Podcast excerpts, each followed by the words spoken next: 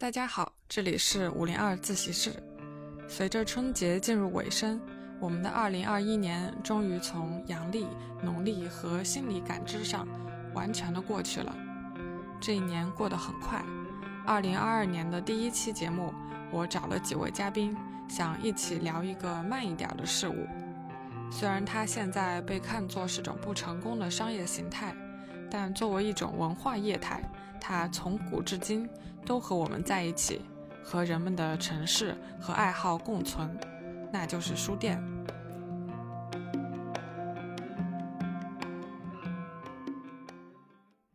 第一位嘉宾是文化圈的绿茶老师，他是前《新京报》资深媒体前辈，之后从事过书籍出版的工作，现在也在公众号和短视频上日常推荐好书。二零二一年，他出版了《如果没有书店》这本书，其中收录了他在过去十多年间走访过的国内外二十多个城市的几百家书店。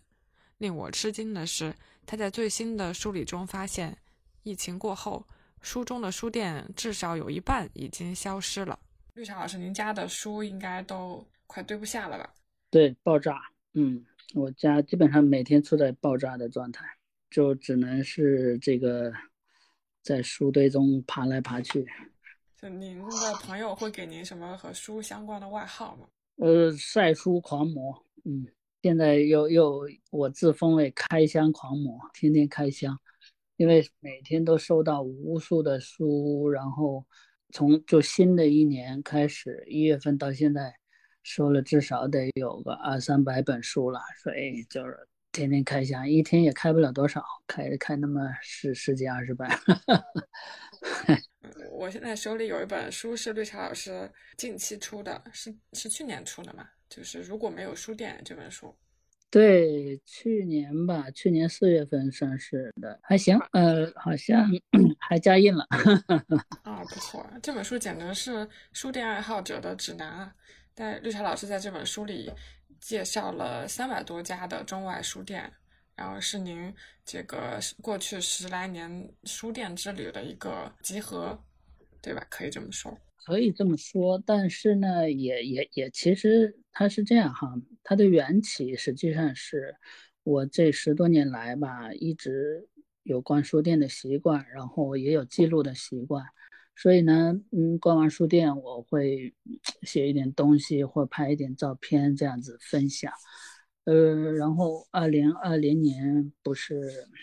待在家里也出不去嘛，就就回看自己这些年做的记录和写的书店的一些小文章，呃，觉得挺感慨，就觉得哎呀，这个美好的日子就 就这么一去不复返了，对吧？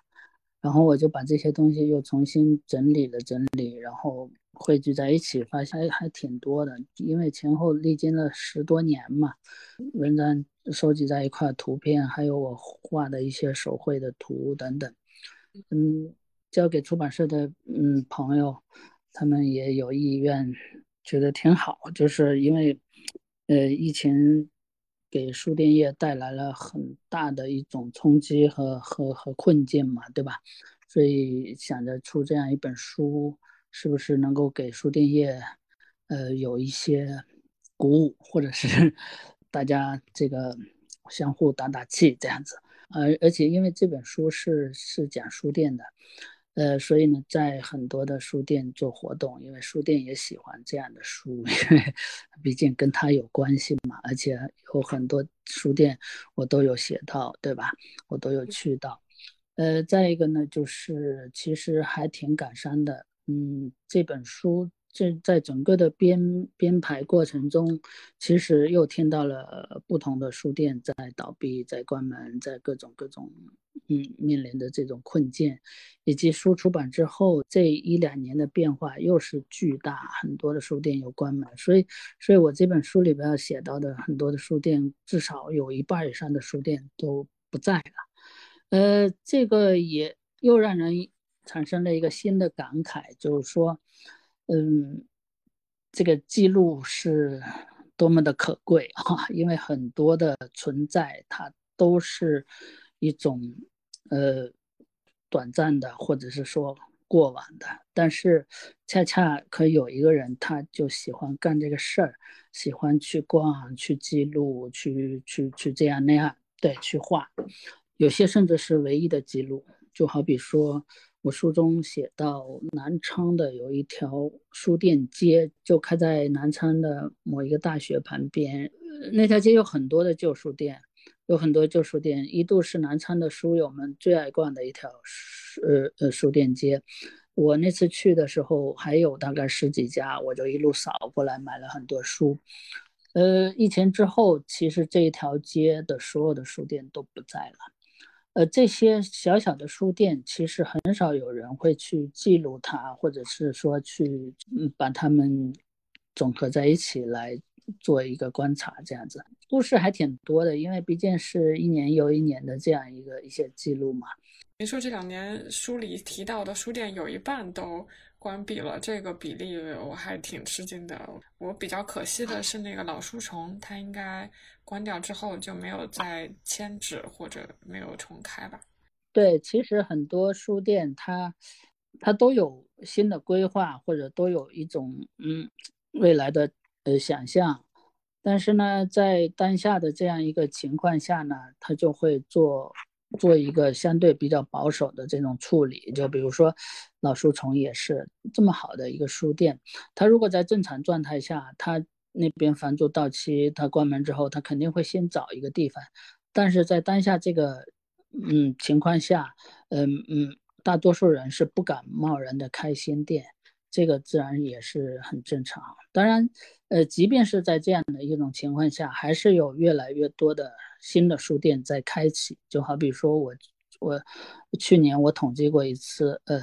反正北京就开了好多，像春眠仪呀，像幽默书店呀等等，这些开了新的书店，我都会第一时间跑过去看、去录，呃，去拍视频这样。呃，当然最近又听到好好几家书店，嗯，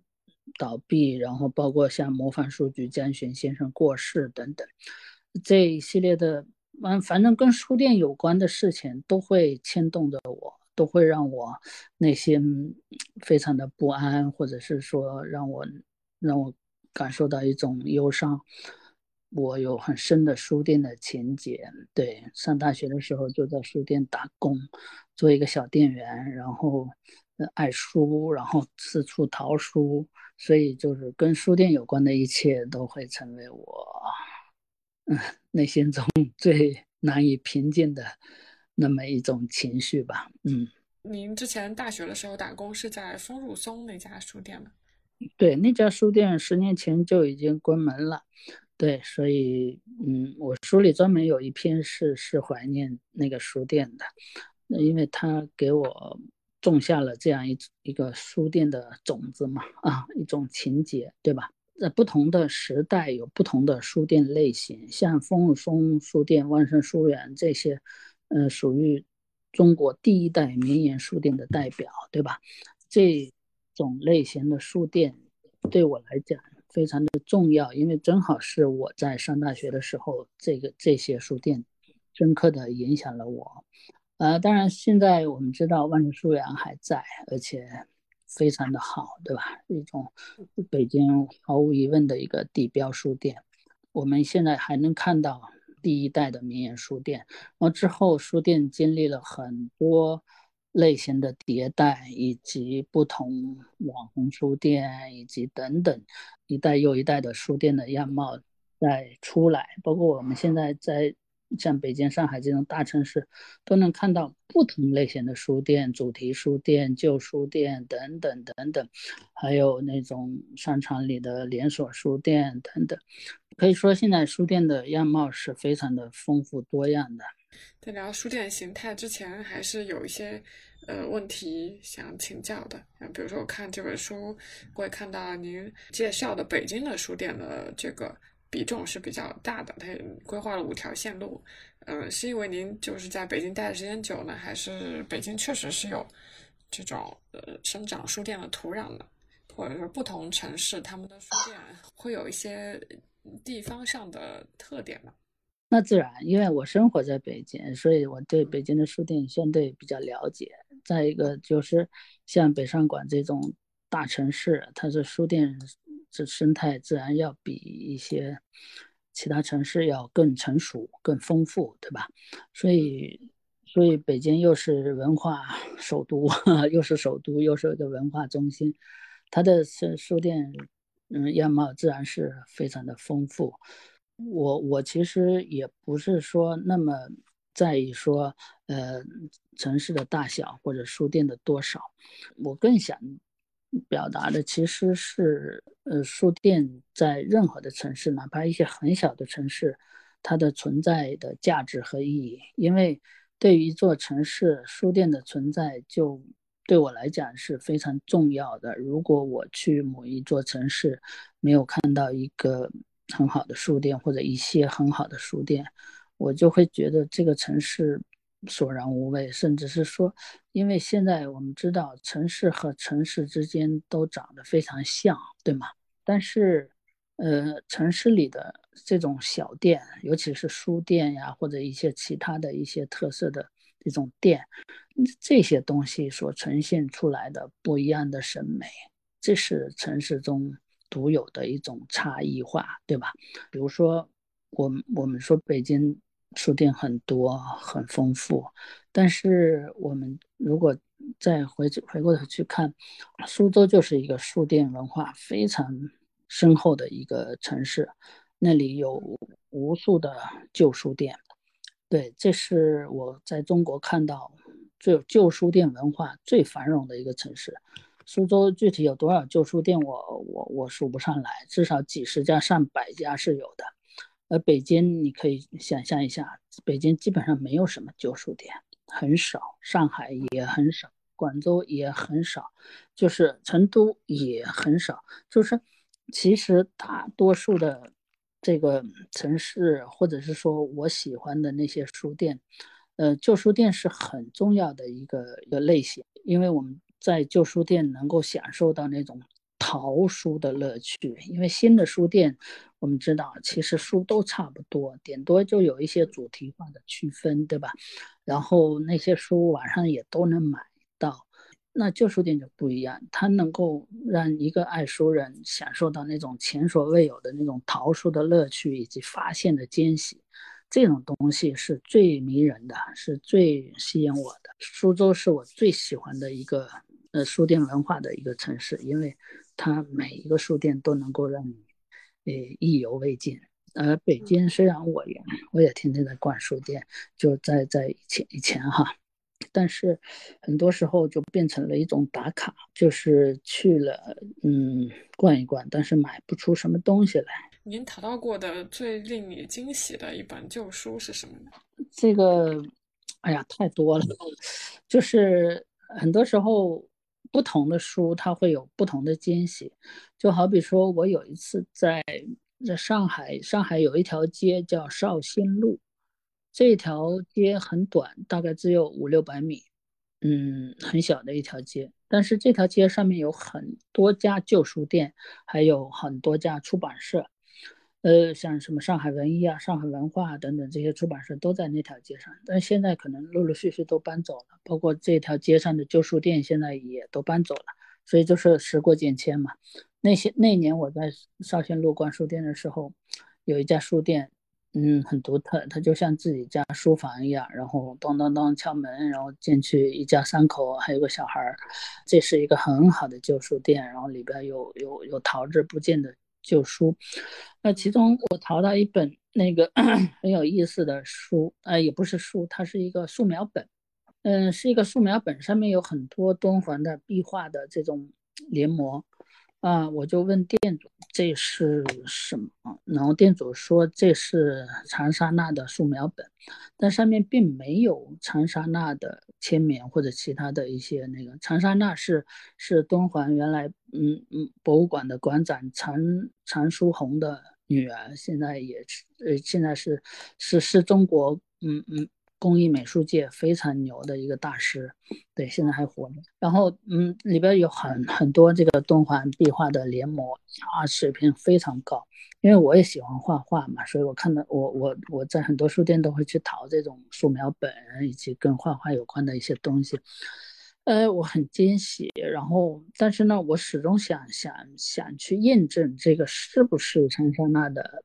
这个素描本，但是店主也不能给我一个很确切的答复，但是我就默认为他是 对，因为我觉得这水平很高，然后我那素描本只是画了前面大概十来页，后面还有很厚的一沓都是空白的，我也可以用来画画，对吧？嗯，就是这样。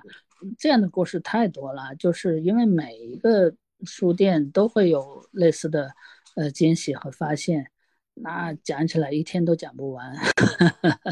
那这个我又想起之前在内蒙碰到一个书店的主理人，他有一家内亚书店，就是内陆的内，亚洲的亚，在呼和浩特。然后他这家书店除了卖书，卖一些蒙古语的书，也会有一些活动，是给呃当地的现代的。这些蒙古族的人有一些蒙语的课程，因为语言是文化的载体嘛，所以它相当于是蒙语文化的一个活动的一个空间。他们在公众号上写了一段话，说这个城市生活互联网造就了新一代的游牧民，如何在城市里展现游牧生活的美。啊，我觉得这个书店。它的这种城市特色和它在这个给这个城市增添的价值就体现出来了。啊，我还想问您的是，您觉得书店的老板和书店的关系是什么样的？啊，您认识的那些开书店的老板里面有哪一些有意思的人？嗯，那的认识太多了，因为呃，书店它跟别的店真的不太一样，就是说，因为书店是一个文化的。载体对吧？它是和这个老板所本身所具有的这样一种素养、这样学养、这样的一种魅力都息息相关。所以，一家好的书店，你就会能感受到这个老板所赋予这个书店的精神价值和气质。对，所以很多的时候，我们为什么说现在的很多的网红书店也好，连锁书店也好？就缺乏了这样一种东西呢，就是它的嗯精神气质，你找不到。你到了这样一个书店，就好像见到一个其他的连锁的商店一样，就是你不知道这个背后那个人格化的东西在哪里。这个是书店很很忌讳的一个东西，就是你任何一家书店，不管你什么主题、什么大小、呃什么类型，你的那种精神气质。一定要有，如果没有那个东西，你这个书店就少了一种魂啊。那种东西的存在，对我们这些常逛书店或者我们爱书如痴的人来讲，那东西一进去你就能够感受到或者呼吸到。所以很多书店它的存在以及它在这个城市里的一种价值和意义，就在于它。凝聚了这样一种一种精神气场，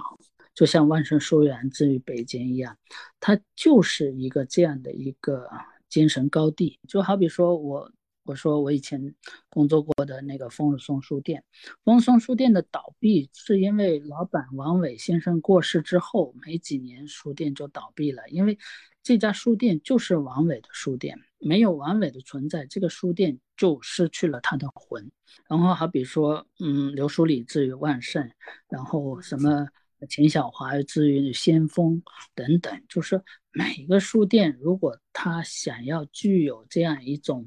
呃，独特的气场或者独特独有的那种气质，老板的意义是非常重大的。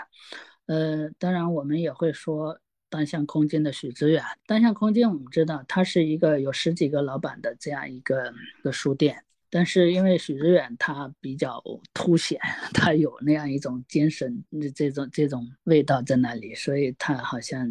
代表了一种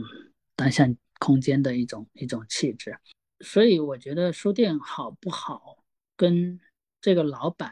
是个什么样的人？他想赋予这个书店什么样的一种精神气质，有着极大的关系。如果只是开一家书店，那我觉得其实书店不是一个最好的选择。就是如果只是开一个店或者开一个卖场，那你何苦来这要开书店呢？对吧？所以我们还是应该对于书店这样一种生态，要有一个嗯清晰的一个定位，就是说，你是不是想通过书店这样一种方式，把自己的很多的想法、很多的理念，嗯，给落地啊？因为这个落地这个事情非常。就是，也很多人劝我开书店，我说我落不了地。我虽然我知道怎么，嗯，让书店变成这个样子，但是我没有办法让书店活下去。包括你看，北京有很多类似这种，嗯，特别主题化的书店，这种书店反而特别凸显，因为它主题化特别的清晰，对吧？我是一个诗歌书店啊，那老板就是一个是，比如说小众书房。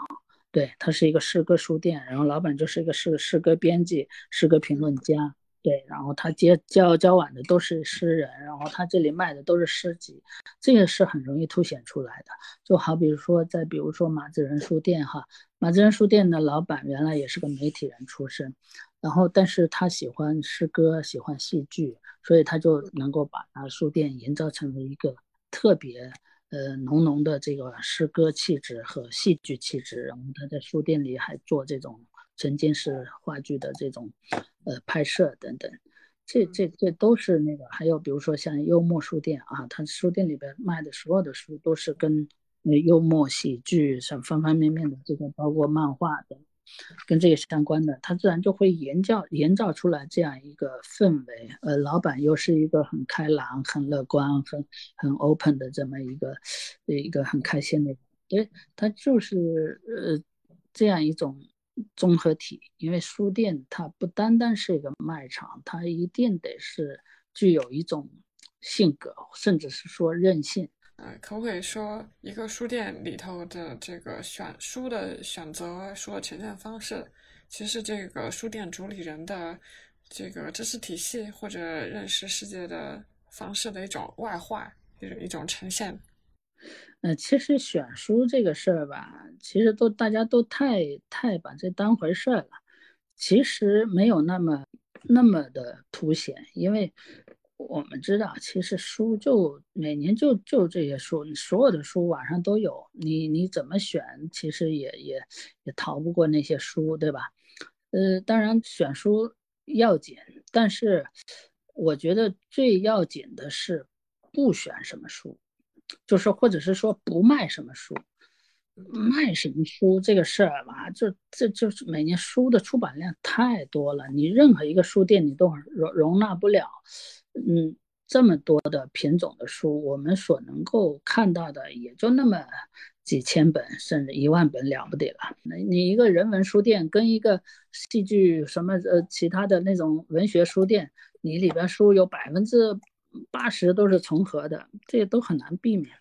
但是可以避免的是，你不卖什么书。也就是说，你牛不牛逼，你这个书店想不想凸显你的价值，就在于你不卖什么书。那些畅销书、那些垃圾书、那些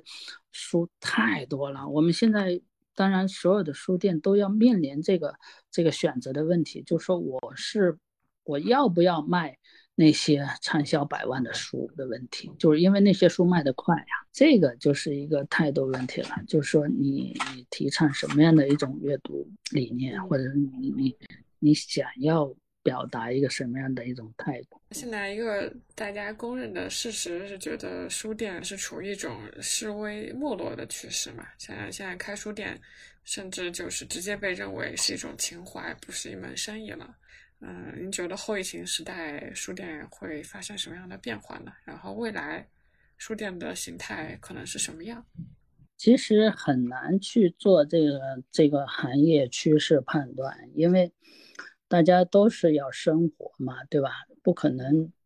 抱抱着那个情怀，或者是说倾家荡产，对吧？所以很多时候，我觉得书店自然会在疫情这一轮的冲击下。呃，洗牌对吧？很多的书店都会活不下去，关门，然后还有一些其他的资本会进来，会还有一些其他的人会会重新嗯活跃起来。就好比说，在很多书店嗯很难生存的情况下，比如说多爪鱼反而变得特别的变得特别的，因为它有一种互联网的这样一种一种基因，对吧？然后它就在看三里屯开了新店，它是有这种。变化，但是其实我并不关心这些变化，因为首先我又不是一个书店从业者，我我不关心这个趋势，也不怎么在意，呃，未来的这种，嗯，洗牌后的书店生态，因为对我来讲，我是一个书店爱好者和观察者，只要有很好的书店，我就会去逛，我去买书，我去跟店主聊天，我去享受他们的咖啡等等。所以我觉得书店是不会消亡的，而且，嗯，也不会怎么就就突然，嗯，和你绝缘。但是，呃，它一定会发生变化，或者是说，嗯，有一些形式上的创新，更利于这个疫情时代的这种这种方式等等。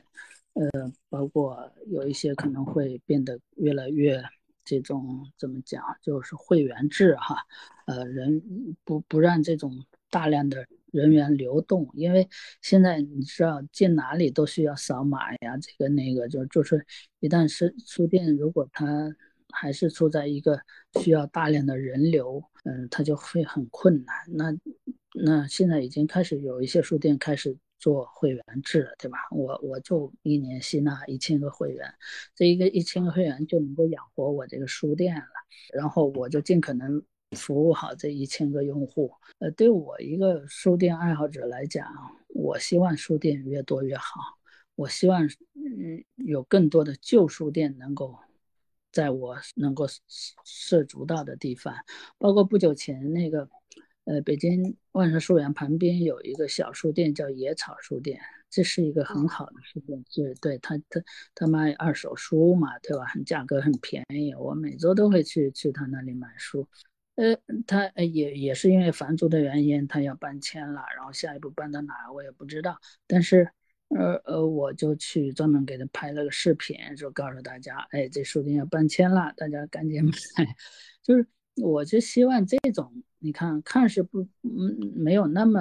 树大招风的，或者是说怎么，它就非常的简陋，非常的这种接地气的，开在一个地下室，跟那些服装店啊，什么日用化妆或日日日日化产品都放都在一起，嗯。其实很，我就很喜欢这种书店，它不需要那么好的装潢，那么非得有咖啡、文创什么什么都不需要，它就是个书店嘛。你看这么这么个书店开了已经二十六年了，活得很好，大家还学它呢，学不来。包好好包括好比说那个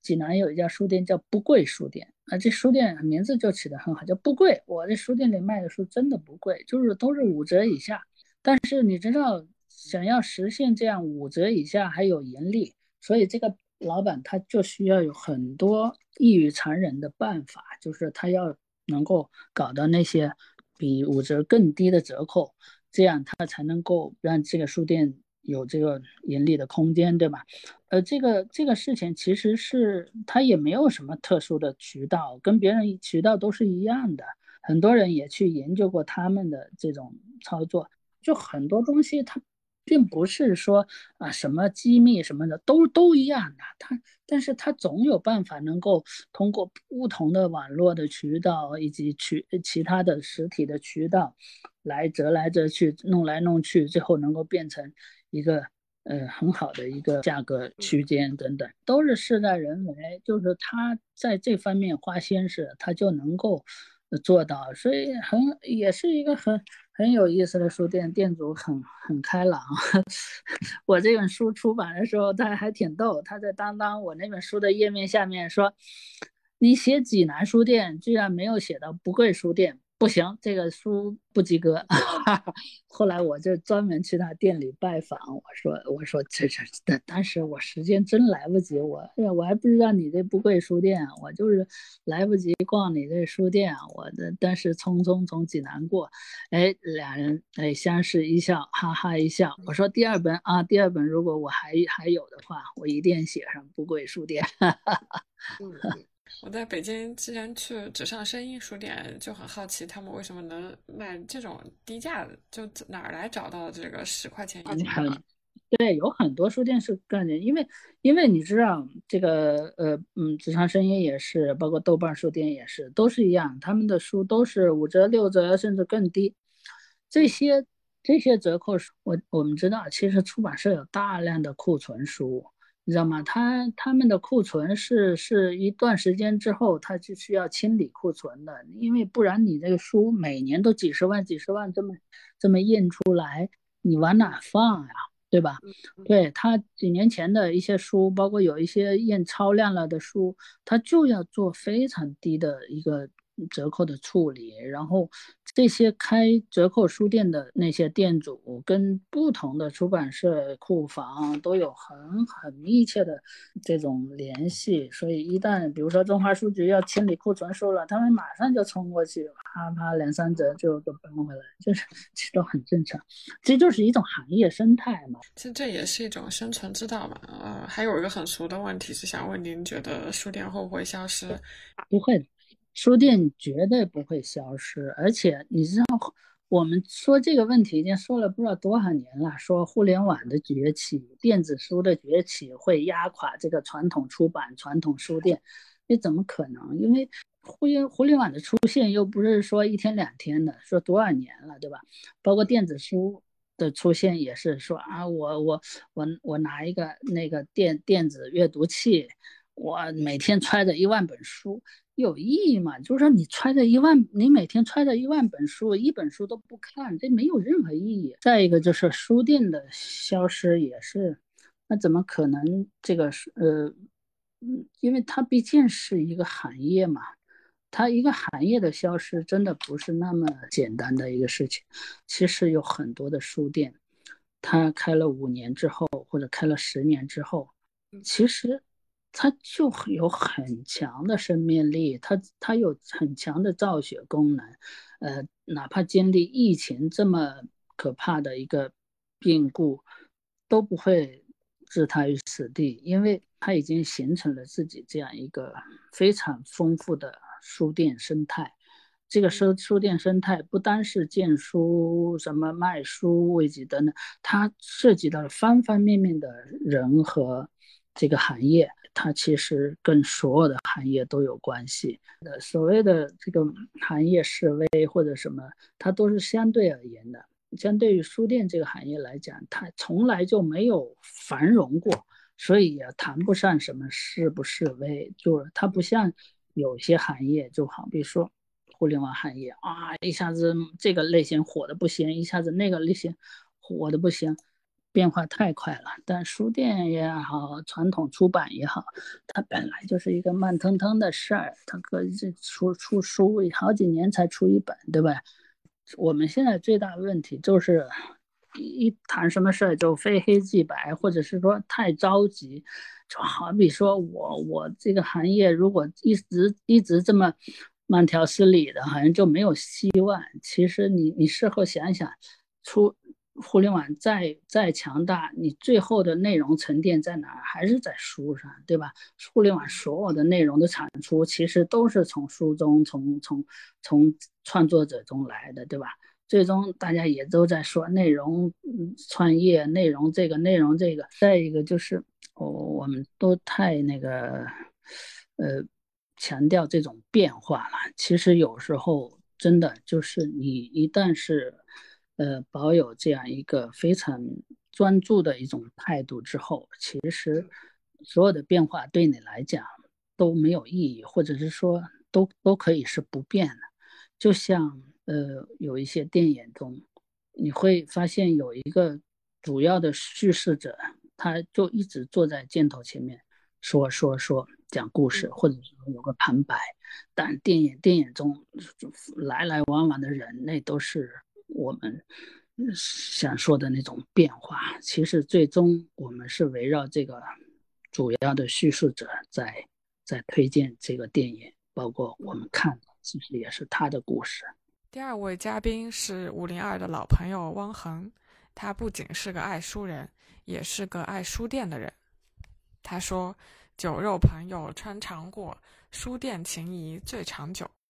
呃，上次搬家的时候算了一下，然后在北京这边可能有个五千本到六千本吧。所以说，因为在城里头现在房子小，有一部分放不下，就是还放在以前的邻居家里，找他们借了一间房来专门堆书。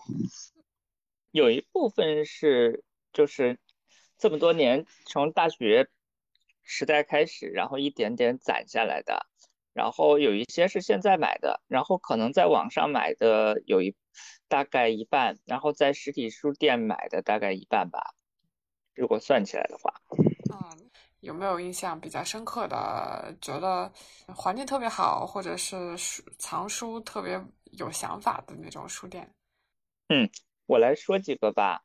我记得我刚上大学的时候，因为北大旁边就是海淀图书城。然后那个时候经常去丰入松，然后那个时候感觉倒不是说环境有多好啊，那个学生好像也不是特别在意这些，但关键是就是你要找的书那儿有没有，然后可能比较全，就是跟外面的新华书店可能不太一样，就是有很多学术性质的书，或者说是我们觉得比较有比较有品格的书在那儿能找得到，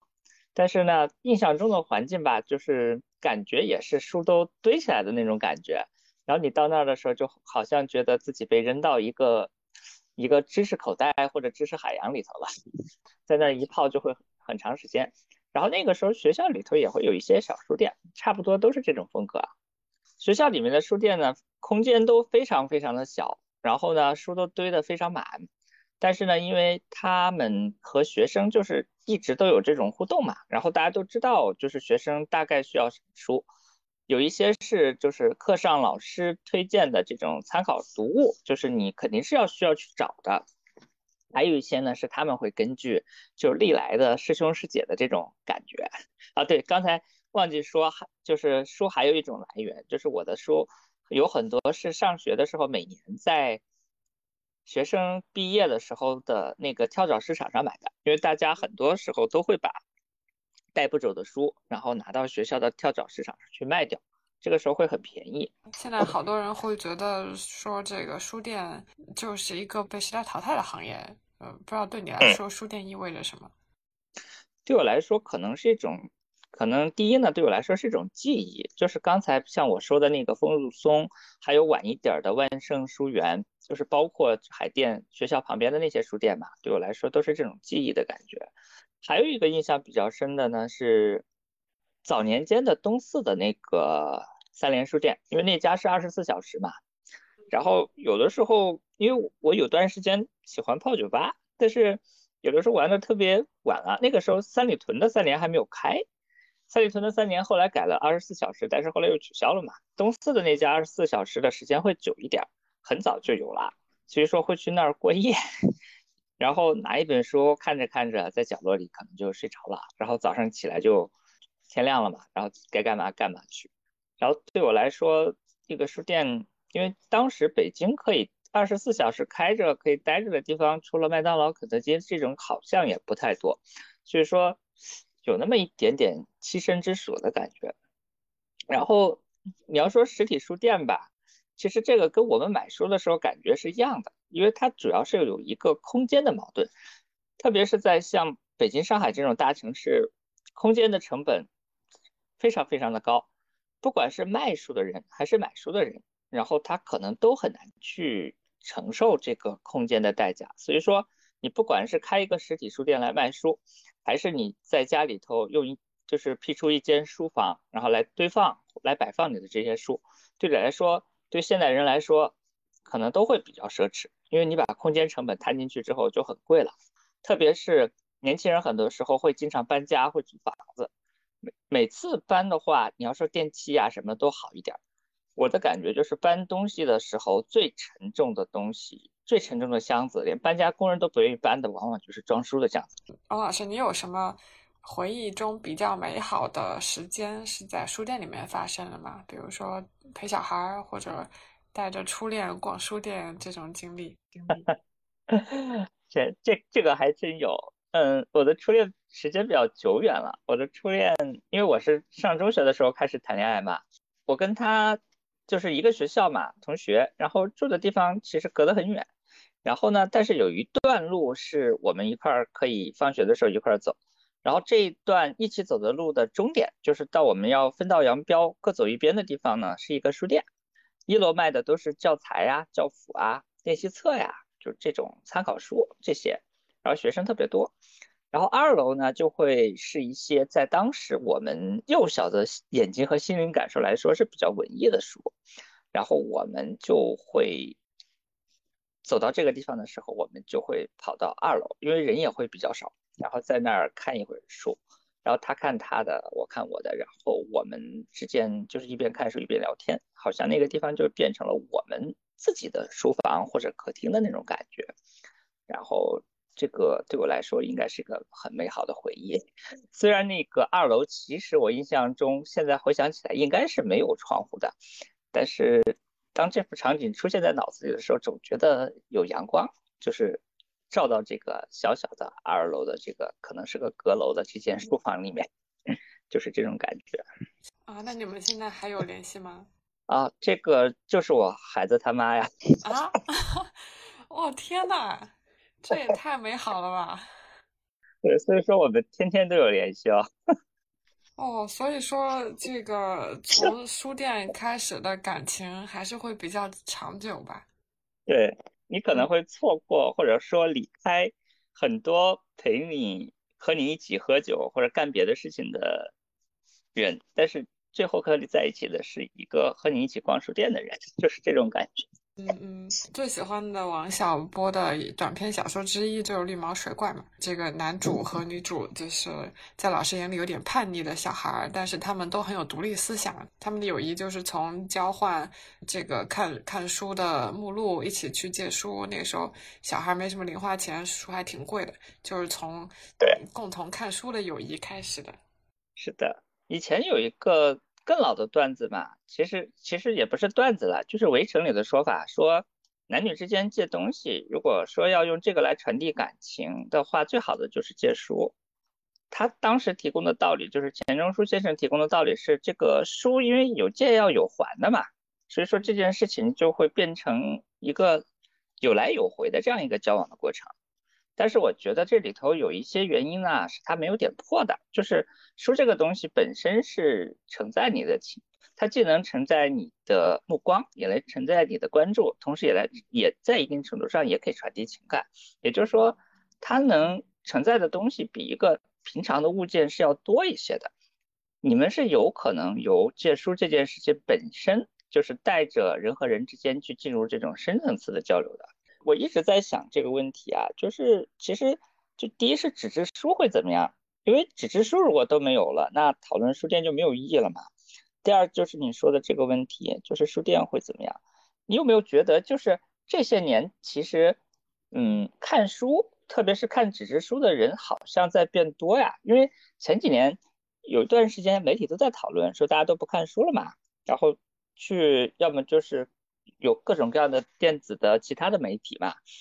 还有就是整个的这种通过阅读来获取资讯，然后来打发时间的这种生活方式，这种资讯方式也在慢慢的改变。但是这几年我感觉好像说这个的少了，而且买书的人好像也变多了。但是书店呢，可能还是处于一种持续的没落中。然后自救的方式，那么几种思路吧，要不就是做的更加。小圈子化一点，然后专门一些，这样它会有一个相相对来说比较狭小，但是可能比较稳定的这样一个客流基础。第二呢，就是更多的变成一个文化空间，一个载体。然后书在一定程度上是这个环境、这个布局的一部分，它甚至慢慢的会不再是主角，是一个有着书，同时也有着这个卖书功能的一个咖啡馆，或者是一个其他的空间。然后第三呢，我在想，这个其实就是所谓的第三居所嘛，就是在后疫情时代，因为大家毕竟还是有这种面对面的这种社交的需求，就是这种书店有没有可能，比如说它再延伸一步，现在也有书店这么做了嘛，就像那个幽默书店之类的，这种就是它一方面卖某一个方面某一个门类的书，第第二方面呢，它会作为一个空间一个平台来组织或者来就是举办跟这个方面有关的这种活动，然后用这种方式来就是保持保持它的存在感，同时也维持它的生存，同时也能创造一些在书之外的收入。我我是有这种感觉，但是所有的这种模式它都有一个问题啊，不是说这个问题就多致命，但是对于一种商业模式来说，它是一个瓶颈，就是对于运营方来说都非常非常的重，就是它会是一种非常重运营的模式，很难做到，比如说就是资本快速进入啊，然后扩张啊，然后复制这种模式，也就是说每一间这种小的书店。这种专业的书店，这种有小圈子、小平台性质的书店，都需要你非常精心的去经营、去维护。而做的好不好呢？跟你的这个店主、跟你的这个团队本身的这种能力、素质、眼光和运气都直接相关。所以说，它会变成一个，就是在城市里头不能说很稀有，但是一种很珍贵的业态，因为它对人的要求真的是很高。因为我们平时可以看到，其他的业态其实都是在简化。甚至在就是怎么说呢，在变得可复制，然后可扩张。比如说餐厅，大家都抱怨为什么味道都千篇一律，都变成了连锁店，都变成了中央厨房加加热包。而书店的这种生存方式，可能是跟这个餐厅的这种生存方式是反着来的。它会变成这种小众的精品的小圈子的，同时对于运营方来说很辛苦，很需要你花心思、花精力。然后甚至你的这种经营会变成你的生活的一部分，可能会是这么一个，最后会停留在这样一个平衡点。有些的书店可能消失了，但是最后剩下来的可能有相当一部分都是这种吧。咱们换个角度来讲，虽然说这个运营很辛苦啊，但是在一定程度上，这些还能坚持下去的独立书店会变成这座城市，变成这座城市里的我们，去抵御这种可复制的商业模式的一个一个。虽然弱小，但是很坚强的堡垒，可能是我们最后的堡垒。我们躲在里面，不仅是因为我要去看这些书，我要去结识和这些书有关联的这些人，也是因为我们要就是保留我们最后的这种前现代的生活方式，保留我们最后的尊严，我们就躲在这个地方。第三位嘉宾也是五零二常客 Tony，他是 INBNB 北京房东社区小队长。曾经绘制了一条个人很喜欢的北京书店线路，在他的带领下，我种草了不少好书店。他的这份热爱感染了很多人。北京只要一开新书店，就肯定会去逛，对。是这个书店不是还画过好多这种？因为我有个体验，不是还有书店的线路嘛？然后还有很多攻略也是书店的，然后不是还跟那个北京卫视生活频道还做做了一期书店的专题节目嘛？嗯嗯，对对对，我觉得正好可以给听众介绍一下你那个书店线路。现在这线路是不是又可以更新了？对，现在我觉得主要它，因为这个书店它主要是跟这个就是那个地理文化和这个本身的这个建筑融为一体了，就是特别就是就是北京特色，而且很有这个就是这种集成感。就你像那个第一个那个就是书店，就是那个教堂书店嘛，对吧？本身就是在那个中华圣经会的教堂呃旧址里面开的书店，那这个其实是挺难得的。那第二呢，就是我们去到一个呃正阳书局的那个书店，它里面是重点文物保护，就国家级的重点文物保护单位，就是老北京的砖塔，也是老北京的这个胡同之源。然后这个很有意思。然后对面那个红楼书店呢，藏书馆，就是以前北京城的这种文化地标，就是那种年轻人看电影的地方。然后把那个大的电影院改成了阅读空间，那也很酷，也有很多这种。里面还有很多藏书啊，就是其实这其实这几两个，其这几个书店，就刚才讲三个书店，其实本身就是老板都很有个性，然后里面都有很多这种就是珍品啊、孤品的这种藏书啊，包括你看那个，呃，就是呃模范书局里边那个教堂书店里面就有当就是胡适啊最早的就中国第一本白话诗集啊长诗集，还有徐志摩的猛虎集都是原版，就老板花好几万块钱手淘回来的，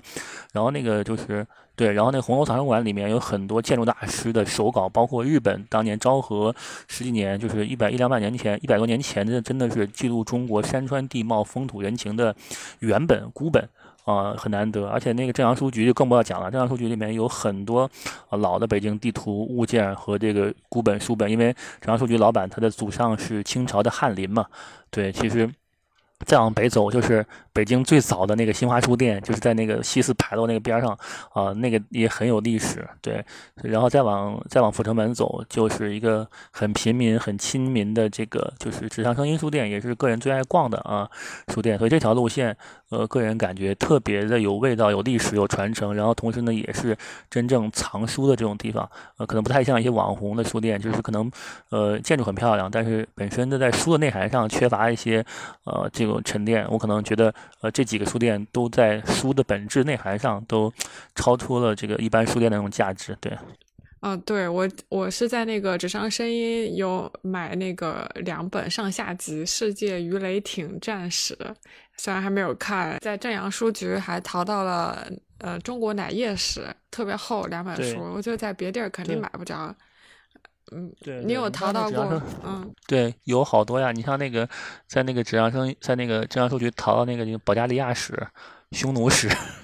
然后在那个就是九十年代有很多这个书目都是在那个纸上声音淘的，就是讲民国的时期，然后讲这些呃思潮文文学文脉，然后这种基本上就比如你最简单的例子，你像这个很多大家都不会关注的一些，现在基本没有人看的书，它都会有。对，很很偏很偏，对对，但是确实有人去看。你经常看一些老爷子，因为西城那个文化氛围比较浓嘛，都是一些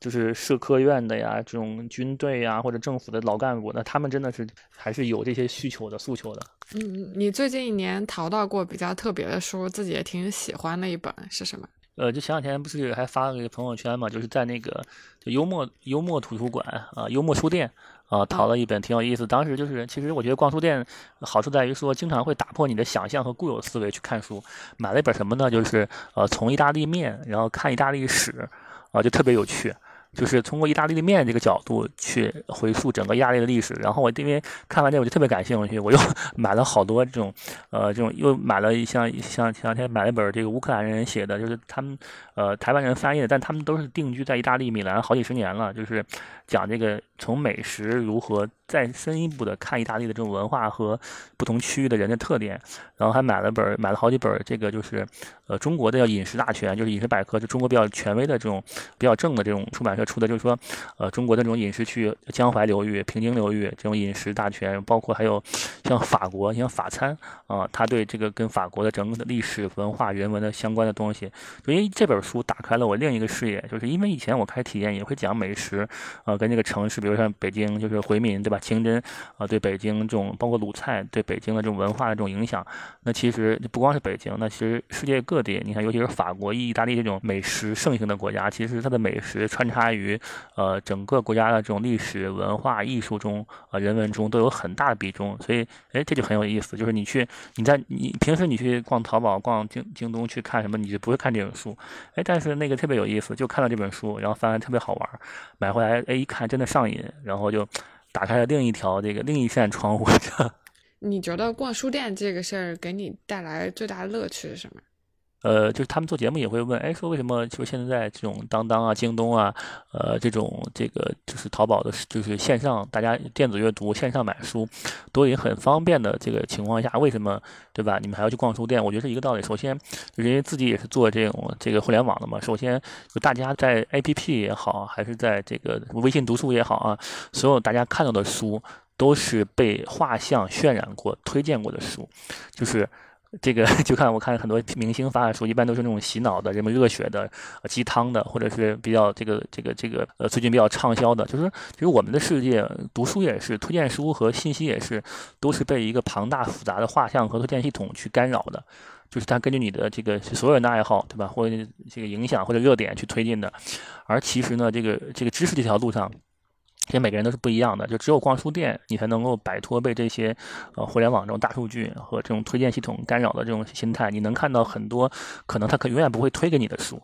就是你会发现，就刚才那本一样，就很多的乐趣，就是这种探宝的乐趣、未知领域的乐趣就会出现在眼前。因为因为你去去去搜这些这个互联网 APP。卖书的或者读书的微信读书这些，永远都只是那些呃大众的鸡汤文或者是热文或者是畅销书，而缺少了你真正会打开你某一领域的奇幻世界的这个这个机会。所以逛书店是能够，尤其是这些比较小众的非这种网红书店，你就能够找到这些乐趣。你会发现这个呃不同的，像你说的，就是不同的人。你像那个，尤其在那个阜成门，阜成门那块儿真的都是老年人特别多。因为可能就是就是这里面就跟形态有关系，就是你会发现去王府井那些，包括延延吉佑啊，或者什么那个配置万这种亮马桥那种啊，在里面这个看书的人都是青年时尚，对吧？男女青年时尚，然后大家喝咖啡，或者是拍着拍着照，拿个苹果笔记本在里面办公，然后看一些这种励志类和商业类的书，然后就典型的就是就是我刚才说的这种。呃，这个这个人群画像，然后到了你像府这个这个东四或者阜成门那些，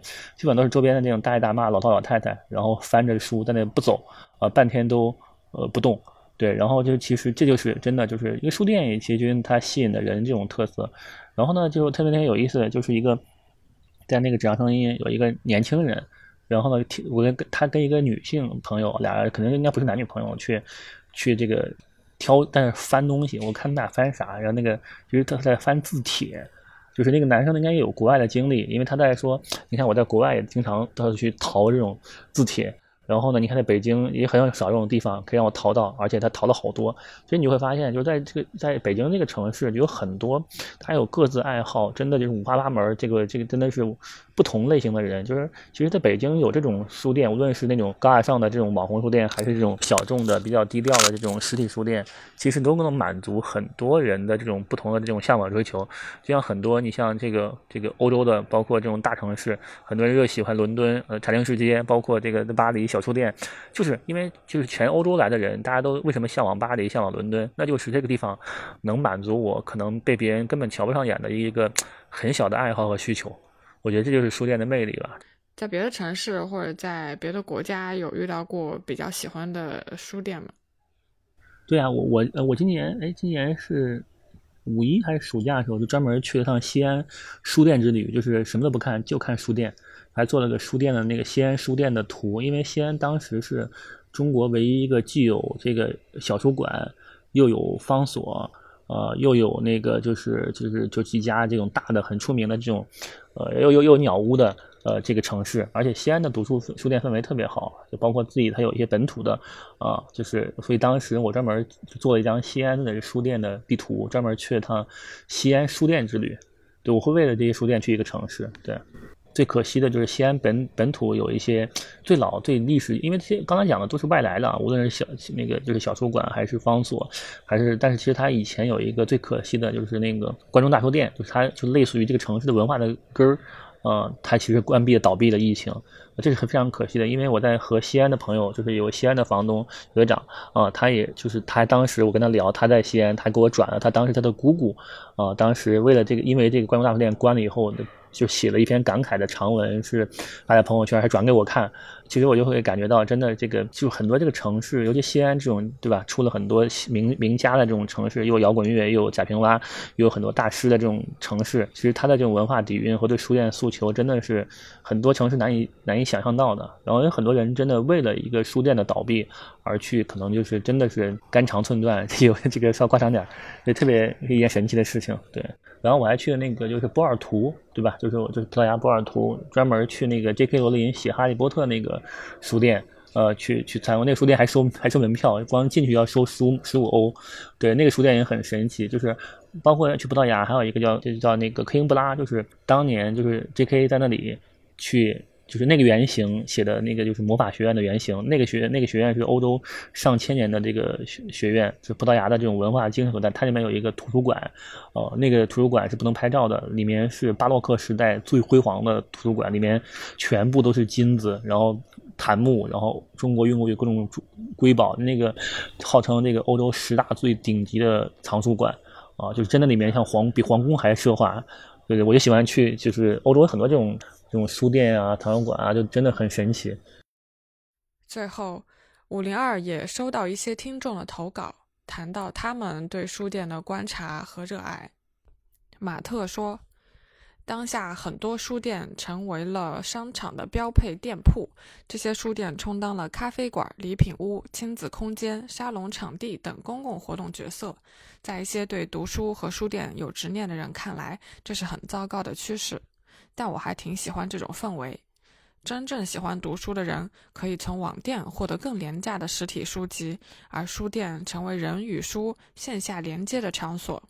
我去逛商场的时候，喜欢去这些书店转转。亲子游戏的间隙，家长会带着孩子读书，而不是一起玩手机。喝咖啡的人被书店氛围渲染，也会聊点文艺话题，而不只是家长里短。